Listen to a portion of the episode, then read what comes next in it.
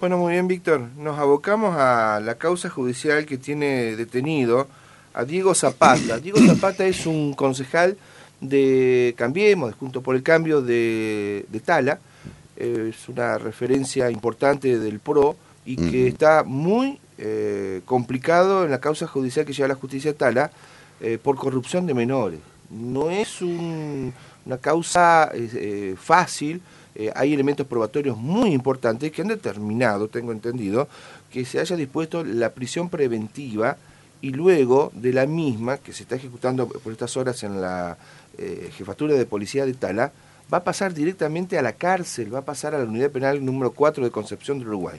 Bueno, ¿cómo es la situación? ¿Quién es este hombre eh, que se ve que era muy, muy reconocido en el mundo político y que está preso? Eh, una rápida investigación muy profunda de la justicia, eh, tiene este resultado. Está Fernando Gervasoni, es una de las referencias periodísticas del departamento Tala, y le agradecemos que nos atienda tan temprano para que nos dé detalles de la causa. Sabemos que él ha hablado con la fiscal, bueno, que está al tanto, en definitiva, eh, de, esto que ha conmocionado al mundo político del departamento Tala. Fernando, un gusto, buen día. Víctor González, Javier Aragón, te molestamos. ¿Cómo te va? Javier, Víctor, ¿cómo les va? Buenos días. ¿Cómo andan ustedes? Muy bien, bien. Gracias por atendernos, Fernando. Por favor, un gusto, para mí un gusto siempre. Bueno, la verdad que un balde de agua fría, eh, ahí tal ha salido del letargo informativo y con, con este tema realmente impacta que un concejal esté preso por un hecho gravísimo, estamos hablando de corrupción de menores. Efectivamente, el jueves, la fiscal, el jueves de la semana pasada, la fiscal Emilce Reynoso actuó de oficio eh, por unas publicaciones que se hicieron a través de las redes sociales, que no siempre pasa, este tipo de cosas, digamos, que por, publicaciones se actuó de oficio, en este caso la fiscal eh, actuó de oficio y comenzó a investigar eh, bueno, un, bueno, un supuesto caso de corrupción de menores. el día viernes se tomaron algunas medidas importantes, como el allanamiento de la vivienda de esta persona, también por supuesto algunas otras medidas que pidió la fiscal a la gente de la policía, acá de la jefatura departamental Tala, y el viernes a última hora eh, detienen al concejal Diego Zapata. Eh, luego el sábado nos enteramos que efectivamente, como vos decías, le dictaron la prisión preventiva y por 90 días, por 90 días prisión preventiva al concejal Zapata, eh, que es del bloque de Juntos por el Cambio aquí en nuestra ciudad. Deberá, eh, va a estar un tiempo aquí en la jefatura departamental y efectivamente, como vos acabas de mencionarlo en la intro, luego va a, ser trasladado a, la, a, una unidad penal aquí de Concepción del Uruguay. Claro, porque más de 100, eh, más de 30 mm, días no puede estar ninguna persona alojada en una alcaldía, en ninguna jefatura de policía. Eso es una, es una orden que da el Superior Tribunal de Justicia, hay que cumplirlo. Si tiene 90 días que ha dispuesto la justicia de prisión preventiva, eh, no ya domiciliaria, eh, después de los primeros 30 días va a tener que cumplir los 60 días restantes alojado en la cárcel de Concepción del Uruguay. Efectivamente, así tal cual lo que vos decís. Esta medida hay que decir que fue autorizada por el juez de feria, Paulo Tamaño, que es titular del juzgado de familia y penal de, niños de aquí en nuestra ciudad, ha pedido casualmente a la fiscal Emilio Reynoso. Eh, bueno, por el momento va a estar alojado acá, como decís, en la jefatura departamental y luego va a ser trasladado a una unidad penal y no sabemos todavía si será, todo indica que va a ser en Concepción del Uruguay. ¿Cómo arrancó todo o cuándo arrancó todo?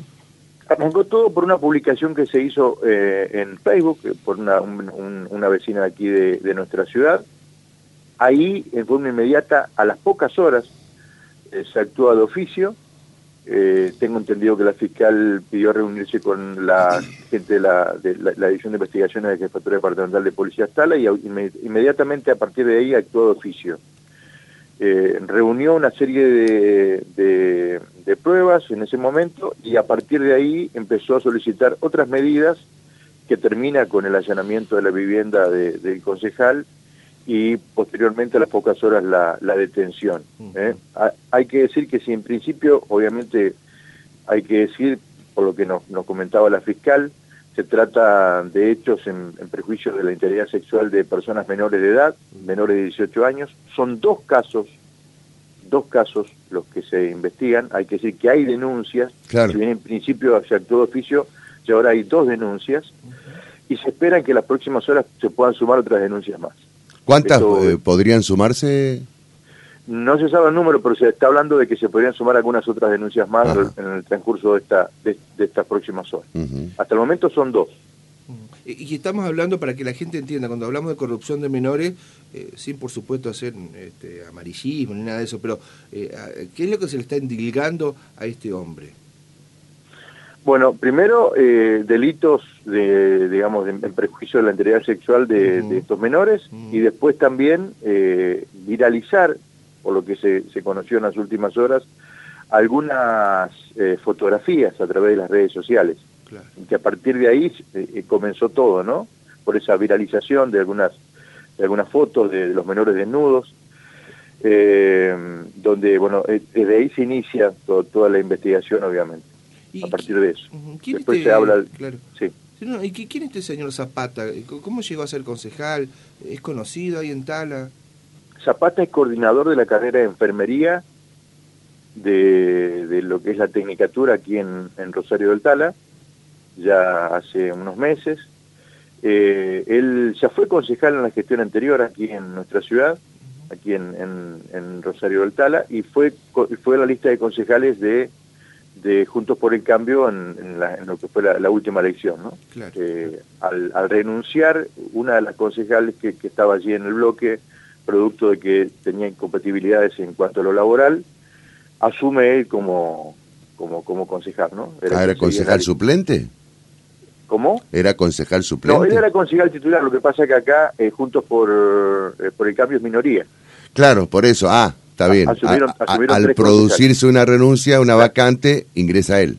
Exactamente, mm. efectivamente, así es. Mm. Y aparte es enfermero del Hospital San Roque.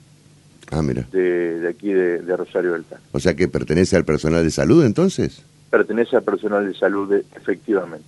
efectivamente. Ah, ah. Tenemos entendido, por lo que anoche se supo, que ya han tomado cartas en el asunto en, la parte de salud. El Ministerio de Salud. claro. es, efectivamente. Y también en el Consejo de Educación, ¿eh? También en el Consejo de Educación. ¿Y por qué eh, educación? Para saber un poco ahí. Porque, porque él es, coordinador general de la carrera de enfermería, ah, de la Tecnicatura de Enfermería aquí en, nuestra ciudad. Claro. Así que tiene cargos de carrera. Eh, tiene cargos de carrera, exactamente. Y ahí, bueno, eh, entrará también a tallar la cuestión administrativa interna del Consejo de Educación y del Ministerio de Salud, además de la, de la FA judicial.